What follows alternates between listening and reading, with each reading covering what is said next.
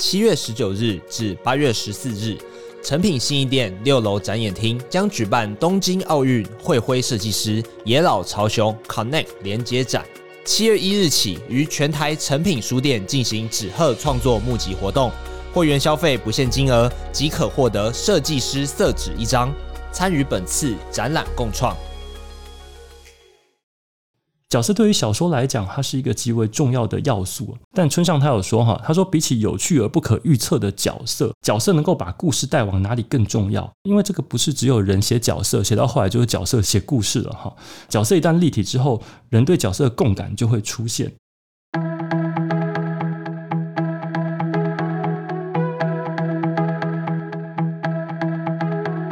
村上春树创造故事的历史长达四十多年。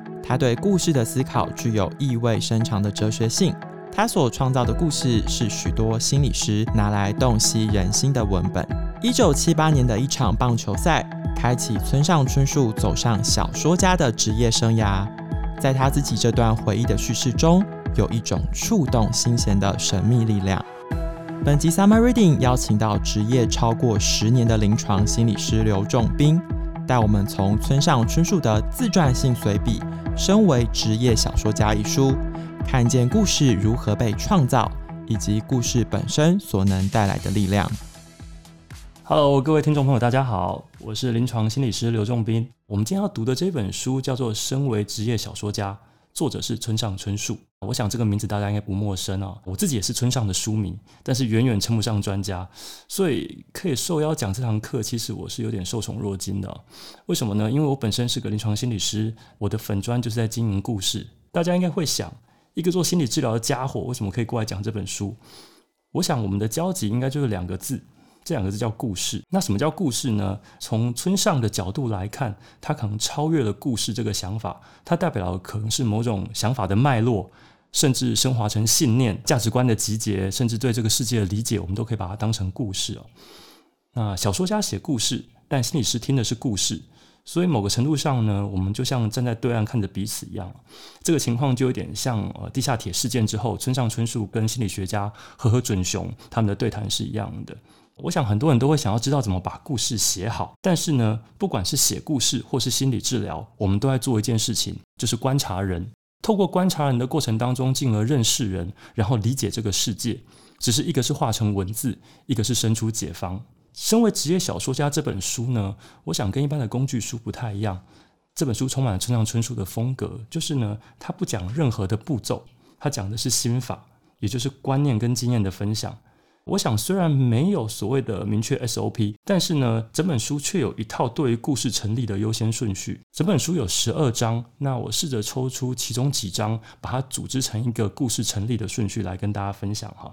在我的观察当中呢，要写好一个故事，通常需要三个条件哈。第一个就是观察，第二个就是角色，第三个就是故事本身。因此，接下来这三个单元呢，会分别以这三个要素去成立哈。所以第一个单元讲的是观察，第二个单元讲的是角色，第三个单元讲的是故事。所以呢，接下来的三个单元就会以这三个要素来分配。好，我们第一单元叫观察。所谓的观察是什么呢？依照村上春树在这本书的第五章，那么写什么好呢？当中呢，他有提到哈，为什么观察是写小说的一个起手式呢？他说到的是要先读书，读很多书，不管好书坏书都读。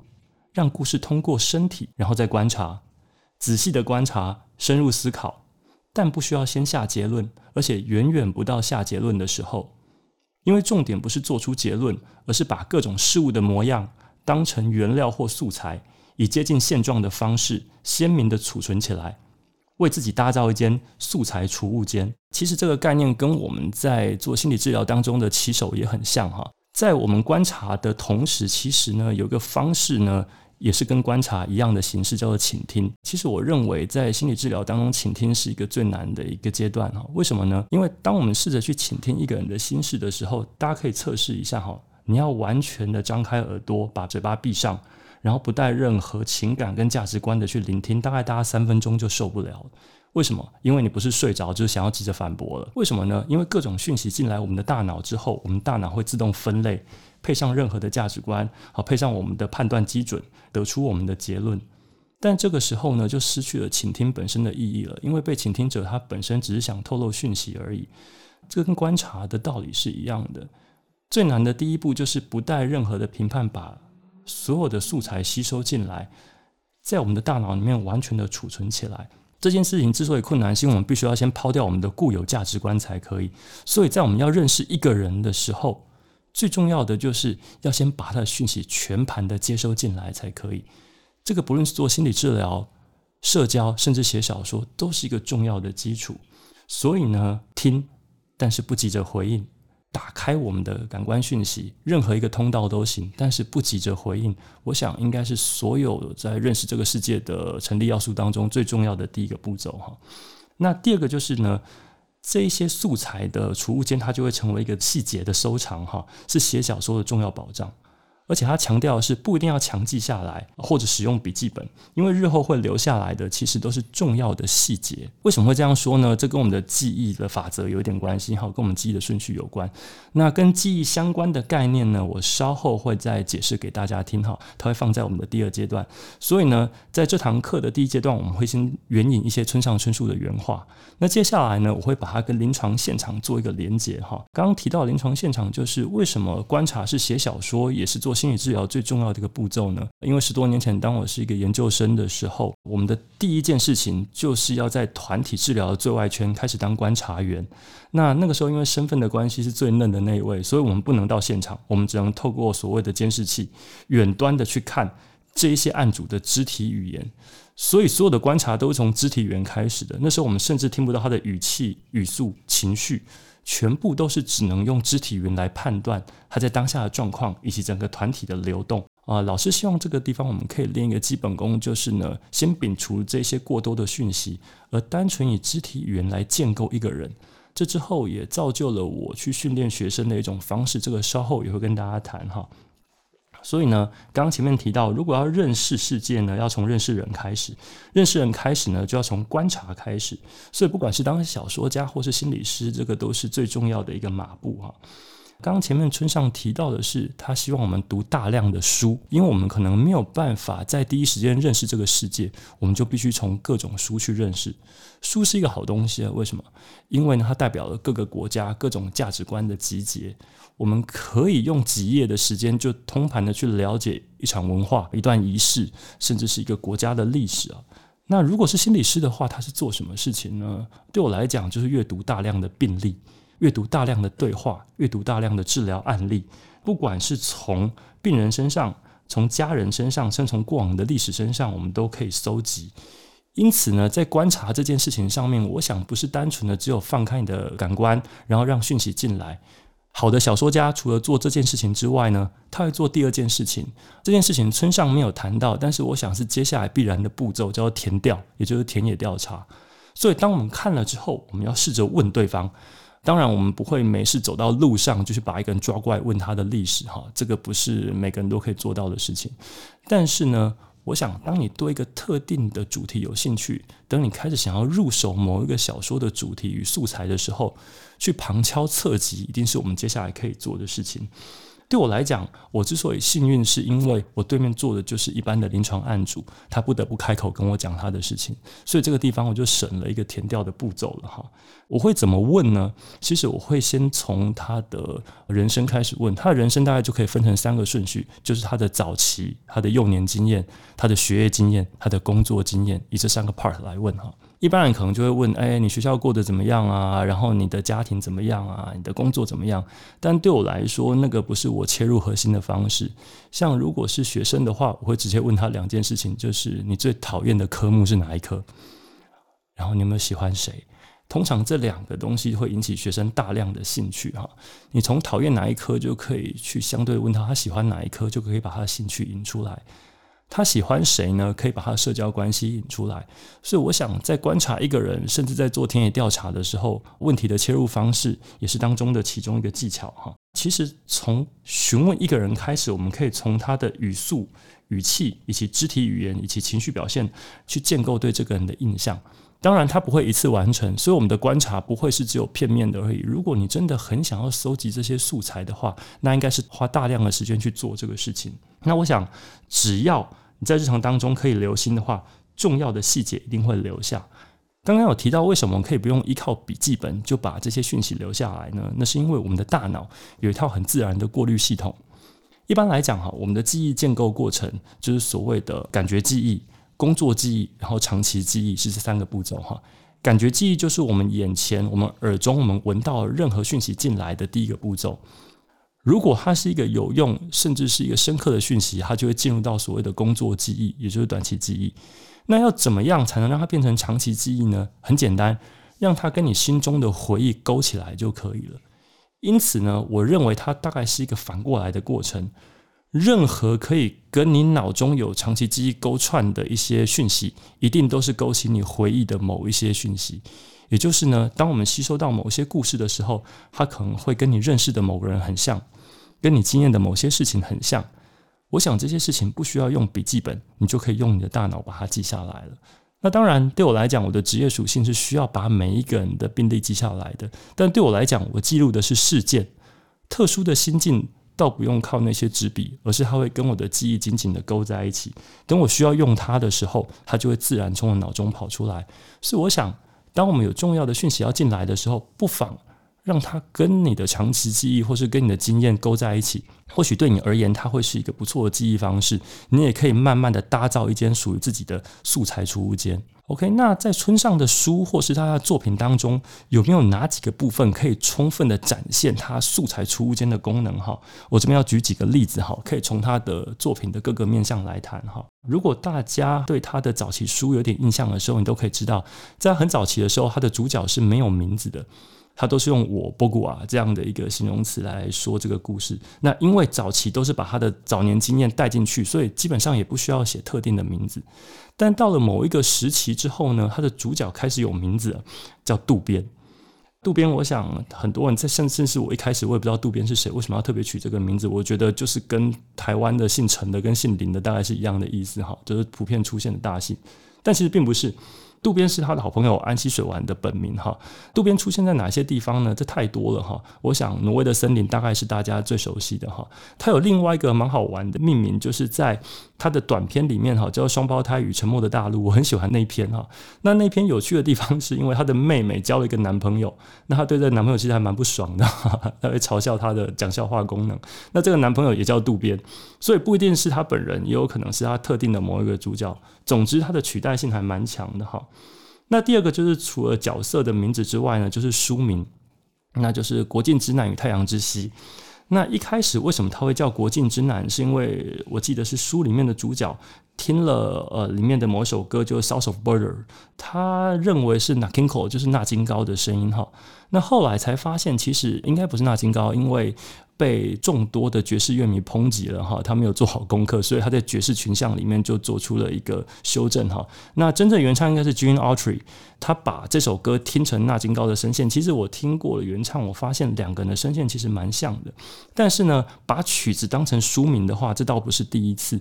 因为呢，在他二零一四年的作品就是《没有女人的男人们》这本书里面的第一本书《Drive My Car》就是 Beatles 的曲子了哈，在 Rubber Soul 的这个专辑里面。那 Yesterday 也是 Beatles 的，所以我想以歌名当做书名，大概他一直以来都类似有习惯的动作哈。那当然，没有女人的男人们本身也是向海明威的那个名著致敬的哈。那第三就是书中的地标，大概也是他的素材间的众多的一环哈。其中最有名的应该就是海豚饭店。那真的还有人去札幌找海豚饭店这个地方，实际上是完全找不到这个地方的哈。还有人说有，我本人也找了很久，也找不到。有一些书迷跟乐迷哈，就是双重的粉丝哈，他重叠出来之后，发现有可能它是跟一部电影致敬，就是呢，台湾翻成《纽西兰地震记》哈，《Green Dolphin Three》。也就是绿豚街，那绿豚街是里面的他们要逃难的一个船的名称哈。这首歌它的主题曲叫《On Green Dolphin Street》啊，非常有名，因为被众多的乐手翻唱了哈，Miles Davis，然后 John Coltrane 啊，以及 Bill Evans 这一些都是村上喜欢的乐手。那是不是因为这样就造就出海豚饭店这个名称不得而知？但是相信当中应该是有关联的哈。第四个就是呢，他书中的人物也会参照某一些现实的原型，像 EQ 八四里面的先驱教主，我想他就很大部分的参照了麻原彰晃这号人物哈。我想村上跟麻原彰晃的渊源是非常深的，从地下铁事件一到二，以及他到二零零八年呢，都不断在探讨这件事情，所以我们会在第三个单元故事再继续探讨到麻原彰晃这号人物啊。再来就是另外一个人物，大家应该也很熟悉，叫东尼龙骨哈。这家伙也花了我非常多的时间，为什么呢？因为呢，他在村上 T 里面有提到，他在毛衣岛买了一件不到一块钱美金的价钱买了一件 T 恤，上面就有东尼龙骨。那这家伙为什么花了我很多时间？是因为村上春树写了一句话，就是他有要参选众议员，但似乎落选了。那为了这句话呢，我还特别去找了一下夏威夷的众议院公报哈，他在一九七几年就开始做了一些 review 哈，就是当年有当选的众议员到底有谁哈？后来我查了一下，发现东尼龙骨确实有当选的，所以大家不要误会他了哈。他从一九七九年当选到一九八二年哈，这个人呢，曾经呢也想要在东尼龙骨这部片里面客串一角哈，但后来发现不可行，因为他本身根本不会讲日语哈。那村上说，其实因为一件 T 恤就引发他的灵感，他觉得这个是有史以来最值得的一个投资哦。由此可见，从村上春树的脑袋里面，他储存了很多生活当中的细节，建构了他的小说不同的面向，带来了很多的财富。那我想，这个财富指的不是钱财上的，而是文字以及意念上的财富。如果大家有兴趣的话，不妨就着你的周围，好好的去思考一下，看到底有没有这样的可能，把你周围的素材集结起来，好好来写一个故事啊。那我刚刚提到的，就是要怎么样训练我们的观察能力哈？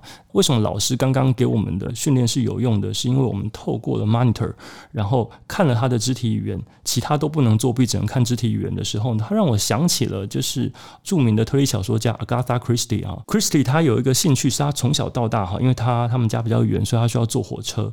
他会借由坐火车的过程当中呢，去看每一个乘客的外观。只单看外观跟他的言行，然后试着去建构出一个人的一生，所以他会叫乘客自传这样的一个训练方式。对我来讲，我当初也是几乎用这种自传式的方式在观察我的案主哈，因为我们没有太多的讯息，只能靠肢体语言。那等到我当临床教师之后呢，我也开始试着用这套方式。把一群学生带进急性病房，然后就地观察，每个人选一个，然后在二十到三十分钟之内不能接触，只能远看，试着用这个方式去建构这一个人以及他的职业属性，然后再对照他的病历。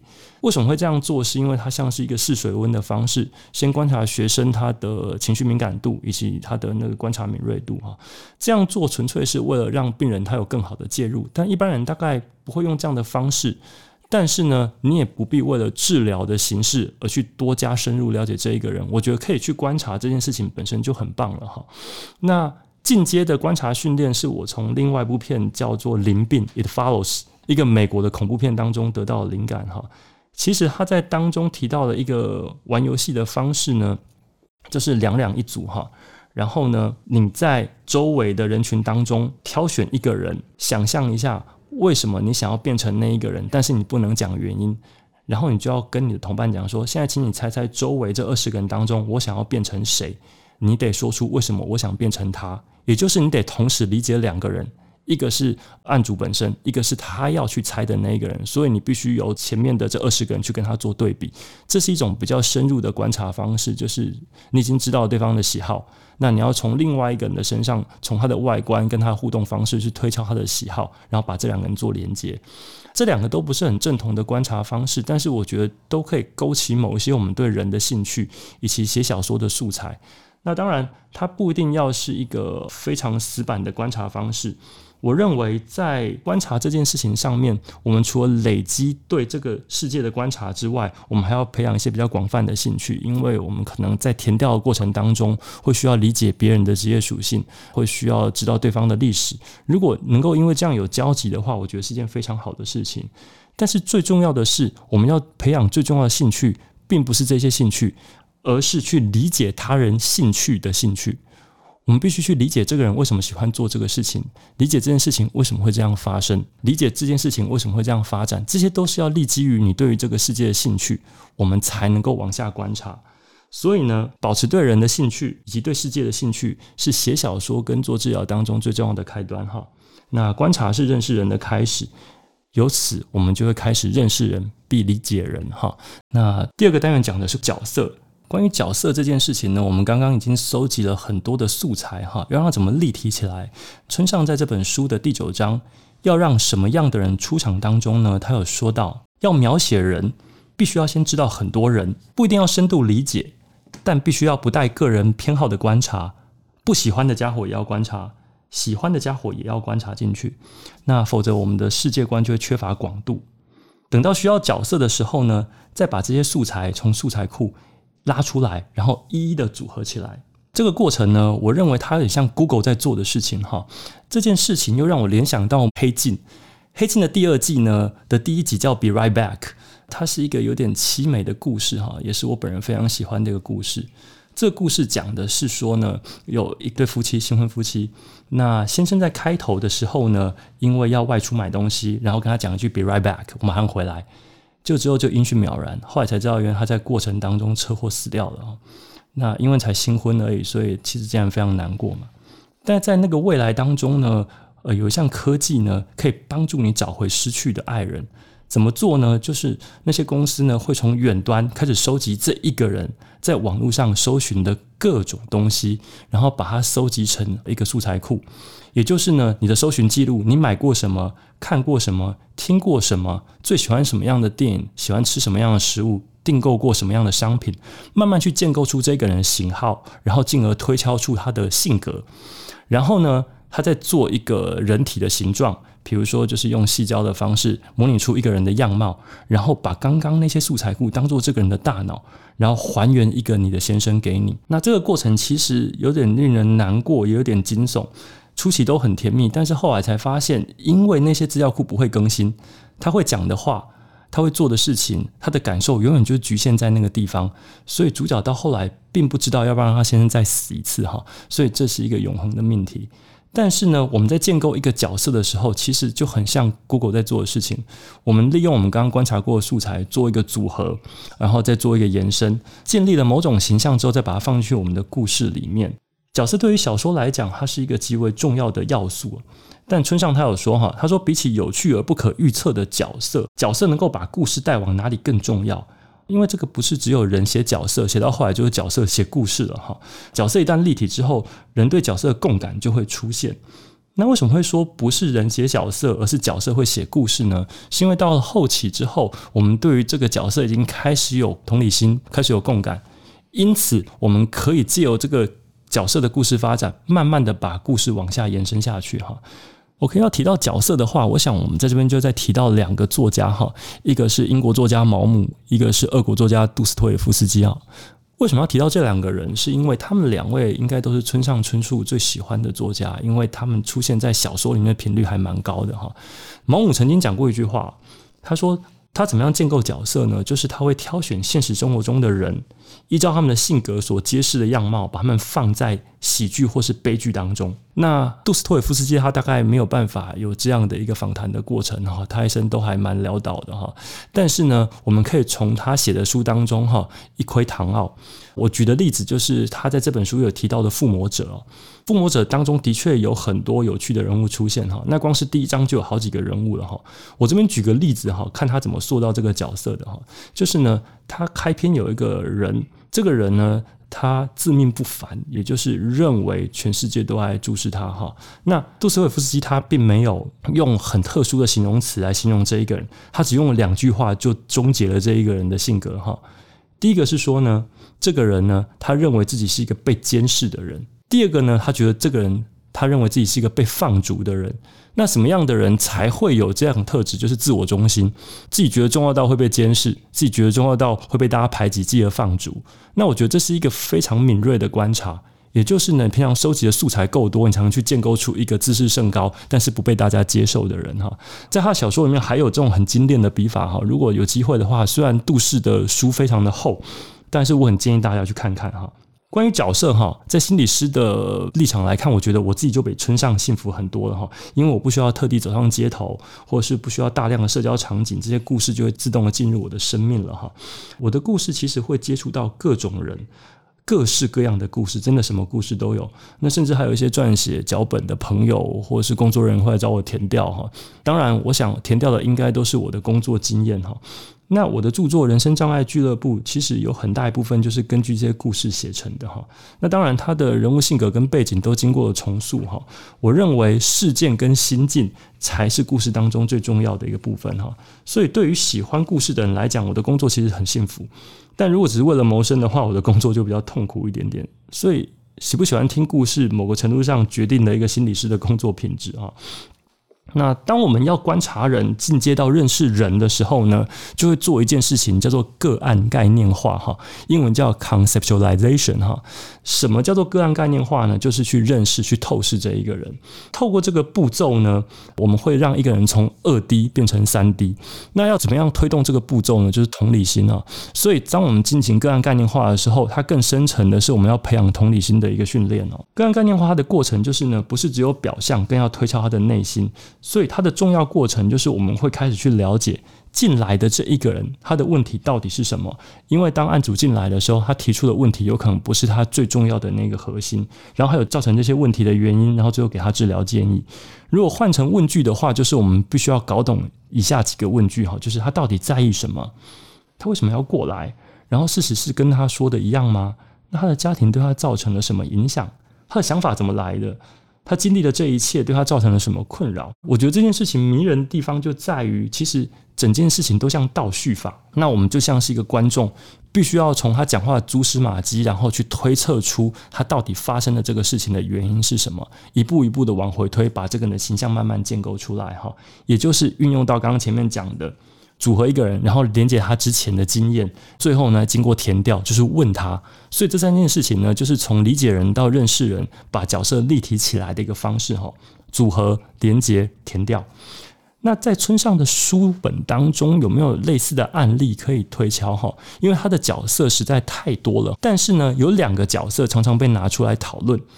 一个就是呢，东尼龙骨，我们刚刚听到的，然后一个是没有女人男人们上面的那第一个故事，Drive My Car 的家福，这两个故事有个共通点，那共通点叫做西岛秀俊。为什么西岛秀俊会是他们两个的结集呢？是因为他在第一部电影《东尼龙骨》里面担任了旁白，然后在第二部电影《Drive My Car》里面当了男主角，而且他还拿下了日本奥斯卡的最佳男主角。当然，重点不是只有他，第二个交集就是他们都是丧偶的角色。但是呢，如果只是丧偶而已。建构出来的角色就会很单一，但村上他用了另外一种方式去建构这两个不同丧偶的心境哈。对我来讲，我对东尼龙骨这个角色会更有感觉，不是因为我花了大概两个小时的时间去查他的过往哈，而是因为呢，他跟我其中的一个案主还蛮像的。东尼龙骨本身是一个非常孤独的人。写孤独其实可以写得很平板，也可以写得很有深度。更深一层的是，你会发现很多孤独人大概分成两种：一个是天生孤独，就是所谓的孤僻型人格，英文叫做 schizoid personality。那这这种人呢，他享受孤独，为什么？因为他会认为周围的一切都是杂讯哈，会干扰他的思考，所以很多人会喜欢离群索居，自己做自己喜欢的事情。但东尼龙骨，我认为他建构这个角色比较倾向第二种，就是因为他害怕失去，本身跟人的社交连结性不强，但是还是渴望社交，但是因为很害怕失去，所以自己一个人可能会更幸福一点点。那这个角色走到后来遇到他的妻子，那遇到妻子之后，他短短的经历了一段时间的幸福，但是因为妻子后面的一些状况，让他又开始再度的失去了这一个人，让他变得更孤独。所以我想。这两篇讲的都是失落，那东尼龙骨的失落会远比家福的失落还要来得惨，是因为他曾经想要拥有，但是他不敢，所以他选择失去。但等他意外的拥有了之后，又再度经历了失去，他就回不去原本那个单纯什么都不想拥有的状态了。所以这当中是有创伤存在的哈。那这样的案主，其实在我的个案里面比较多。那家父他的失落是在于妻子一样过世，但是妻子外遇的原因他始终不知道。他很想去了解到底为什么会有这件事情，所以他是揣怀着一个秘密的感受在活下去的。这个失落是他可能永远都不知道答案，但是在小说的结尾，我们会发现答案可能已经不太重要了。重要是你们经历过什么样的事情哈。对于失落的描写，我想村上在这个部分他写的是非常的细腻的哈。如果大家有兴趣的话，其实都可以去看整本书，因为里面的几篇故事讲的都是失落，男人用各种不同的方式在失落女人。这当中，我认为心理的转折。其实跟我们一般谈到的，好像只是因为丧偶这件事情是不太一样的，它是具有一些深度的。那我想角色的建构能够成立，就是在于这些深度，我们对这些情感的理解当中造成的。哈那如果我们要进入临床的情境，该怎么进行个案概念化？我想。一般人不需要对我们眼前的人做到这么透彻的分析，但是我们可以做一步我们刚刚有提到叫同理心的训练哦。这个训练听起来好像很知识化，甚至市面上很多这样的课程，但对我来讲它很简单。要培养一个人的同理心，其实最重要的要素就是你能不能感受别人的情绪而已。同理心为什么会跑出来？同理心的英文叫 empathy，它某个程度上就是感同身受的意思哈，也就是我要先感受对方的情绪。我不一定要跟你经历同样的事件，像我的妻子活得好好的，但是坐我对面的是一个丧偶的人，但是他们同样都是因为失去。失去重要的亲人，失去重要的事物，对我来讲，我也可以因为感受到他的悲伤，悲伤本身代表是失落，所以我也去从从我的大脑去找出各种跟失落有关系的经验，来跟他做个对照跟对比，进而连接他的经验。所以，当我们要同理一个人的状况的时候，不一定要经历一样的事件，但是经历一样的情绪转折，这件事情是非常重要的。所以，当你要跟对方经历一样的转折，首先你就得先辨识出对方的情绪到底是什么。借由情绪的共感，然后连接成心情的共感、心境的共感，然后再进入他的世界跟他的事件里面。我想，我们对待一个角色也是如此。当我们要建构一个角色的内涵的时候，必须要能够标定他对某一个事件的情绪是什么，他对于这个世界的反应是什么。那我是不是有类似的反应？所以，我想村上应该是把他生活当中很重要的情感共鸣放进了角色里面，用同理的方式去建构一个角色的深度，才能让角色带着自己走。那有没有可能我们理解的是错的？我们用我们很直观的方式，用我们自己的判断，然后收集了自己的讯息，但是却错误的理解了一个人。当然有可能，这个是我在会谈时常发生的事情。所以我觉得治疗关系某个程度上不可能一直维持的友好。在我职业初期的时候，我更是常犯这种错误，错误的去理解了一个人。但我认为有去理解都比没有理解来得好。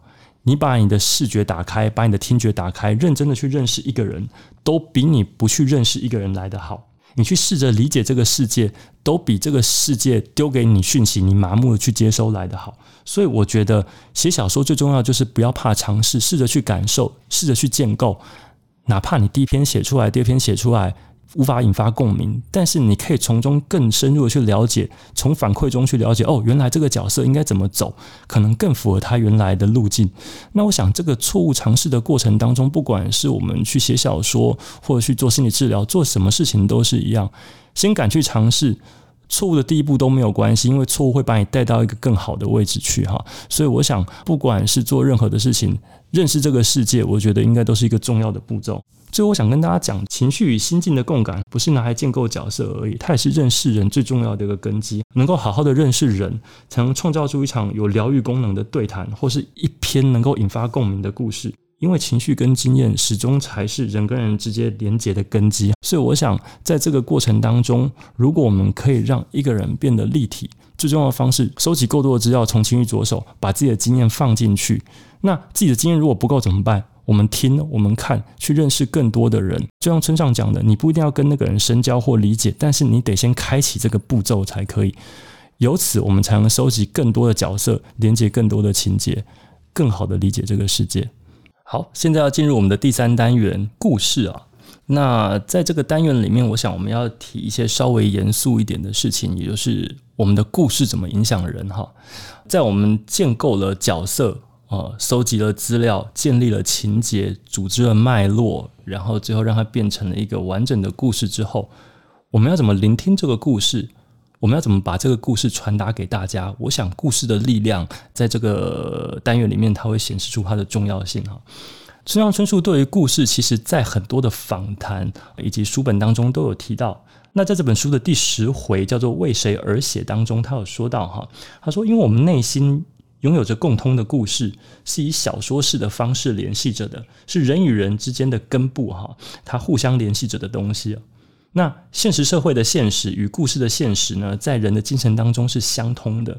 故事本身就是以现实的隐喻去存在的，所以为了追上我们的现实哈，我们在内心会发生新的隐喻系统。这句话听起来有一点点朦胧哈，但是如果我们把所谓的故事转换成刚刚前面讲的信念，也就是呢，现实生活中的事件跟我们心中的信念是不是一致？那我们的信念能不能追上我们的现实？我们要怎么去更新？那虚拟的故事怎么样又传达他的信念，跟我们的信念连接在一起？我想就是一个重要的事情。简而言之，就是你的作品能不能击中读者的心？我想应该就是类似这样的意思哈。但是呢，如果换成心理学或是临床现场的话，会是一个什么样的状况哈？其实某个程度上，我们在做治疗的时候，到了中后期，我们会拿其他人的故事来跟案主的历史做一个对照。对他来讲，这是一个突破盲点的方式。心理学上有一个名词叫 normalize，就所谓的正常化，或者常态化。我们可以想象一下，如果有一个人，他不断地讲述自己的遭遇有多悲惨、有多难过，他认为他自己是独一无二的失落。这个时候，我们就会试图拿其他人的案例、其他人的故事来做一个对照，不能沦为大家来比惨，而是能够做到。我可以理解你的状态，但你的状态并不是唯一糟糕的，其他人也很糟，但并不代表你不能这样做，而是其他人会用什么样的一个方式来因应这个问题，那你也可以参考看看。对案主来讲，很多时候他们的疗愈是从哦，原来我不孤单，哦，原来这样是正常的，原来这个状况是可以哭的，原来这个场合是允许悲伤的。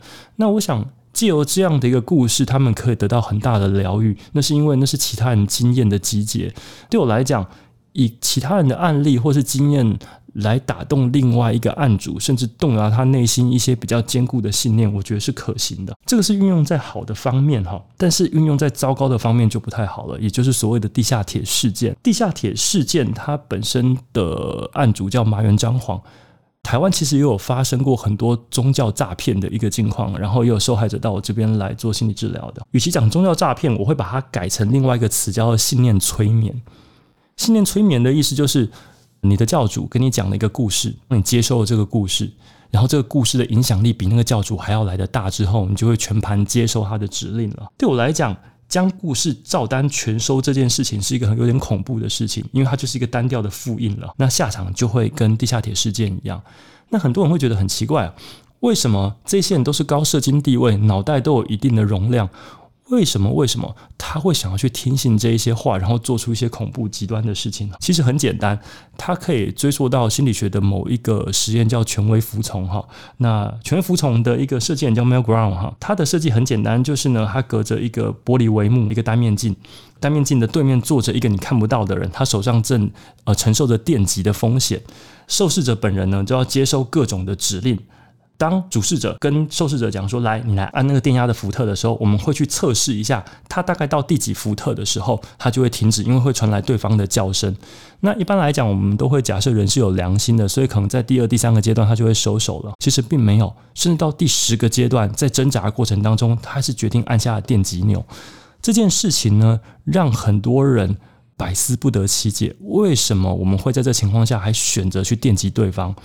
那我想这件事情跟麻原彰晃事件以及希特勒有着若干的相似之处，就是呢，因为因人而异嘛，哈，本身的人格特质就会有一点影响。很多人在进入宗教的体系的情况的时候，是带着伤痛或是某些脆弱性进去的，并不是说他懦弱，而是他需要有一些东西被安抚。所以，当这些语言可以安抚他的时候，第一步就成立了，哈。那第二个就是呢，你不会是主要的负责人。你不会是这个行动是整个事件的负责人，负责人是上面的人，所以大家可以很清楚，在纽伦堡大审的时候，有一些纳粹他之所以会对自己的言行翻供，就是因为他觉得他是一个被指使的人、被支配的人。这件事情可以让我们脱逃一些权力上的旧责。对于那一些施暴的人来讲，如果上面有一个人指使他的话，那他自然他的罪疚感就会轻一点点哈。那这个实验本身也是一样，去放沙林毒气的人也是一样，因为他们都是一个被指使的人。这些人为什么会甘愿被指使，让那些信念进入他的脑中呢？很简单，因为他们太累了。他们认为思考实在太辛苦了，只要进去某个框架里面，不用太费力气去挑战，人通常都会服从。所以呢，当一个教义它提供的是一个狭窄的空间，提供一个简单又明确的概念，喜欢的我们就加进来。看不顺眼的，我们就剔除，用一个很简单的加减法，让人消失或纳进来，他们就会放弃思考。为什么？因为在很累的过程当中，我们需要舒服的感受。所以某个程度上，当你第一步被支持、被理解了，他又提供你一个不太需要思考的情境，这个教育又是一个顺应流逝的、符合现代的故事，它可能反社会、反贫富差距，可能类似这样的概念在提供下去的时候，我们人很自然而然就会接受这些教育。等到我们一旦接受这些事情之后呢，那后面的行为就会变成是一个可被操弄的行为了。那最后就是当我们做这些事情的时候呢，因为是大家一起做、团体一起做，所以它有一个分散风险的可能。在这个情况下呢，一个暴行它就会必然产生了。那其实，在很多场研讨会里面，我们都会去提到，要怎么样才能去抵抗这件事情。其实，我个人是比较悲观的。我觉得，一旦进入这个场域之后，你就很难抵抗了，因为你还有一个东西叫从众的压力。当大家都这样做的时候，你会危及的不只是你的信念，还有你的人际关系以及被排挤的感受。所以，当你进入一个团体之后，你已经不太能提出异议了。重点的分水岭都是在进入团体之前，你能不能有一点点迟疑？能不能有一点点批判性思考？也就是，如果事情不是这样呢？如果他们讲的跟我想的不一样呢？这样的一个问号出来的话，我想才会去推翻一个故事跟推翻一个信念。但相对的，当我们要提供一个故事给案主，当我们要提供一个治疗经验给案主，好，提供个故事给读者的时候，我们是不是也要注意到，我们给了某一种框架，让我们的读者跟案主失去了某一些想象的空间，进而全盘的接收了我们的想法？啊，在我的督导经验当中，这件事情是很严重的，因为我们会定期接受督导，所以我们的治疗记录都会给老师看哈，要诚实的写出来，知道自己的盲点在哪边。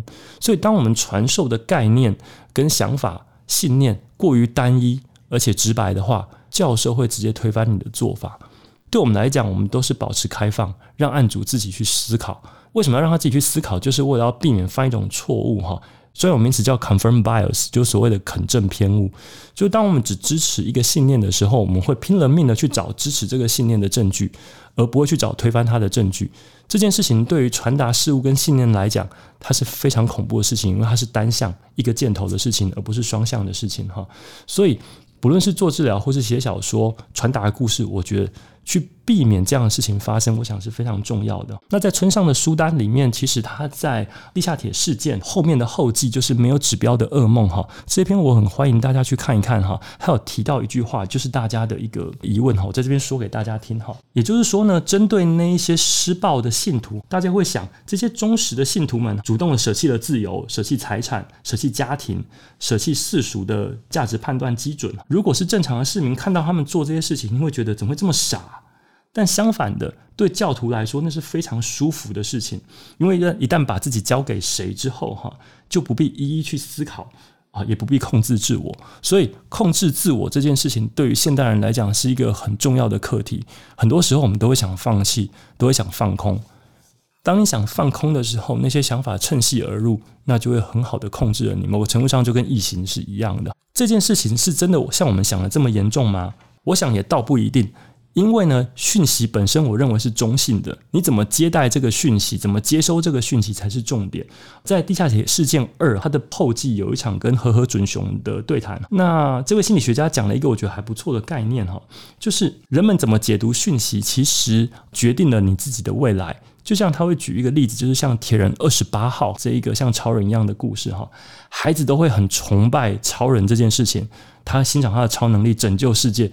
但他不会傻到站在窗口从二十八楼跳下去，因为他知道自己不会飞。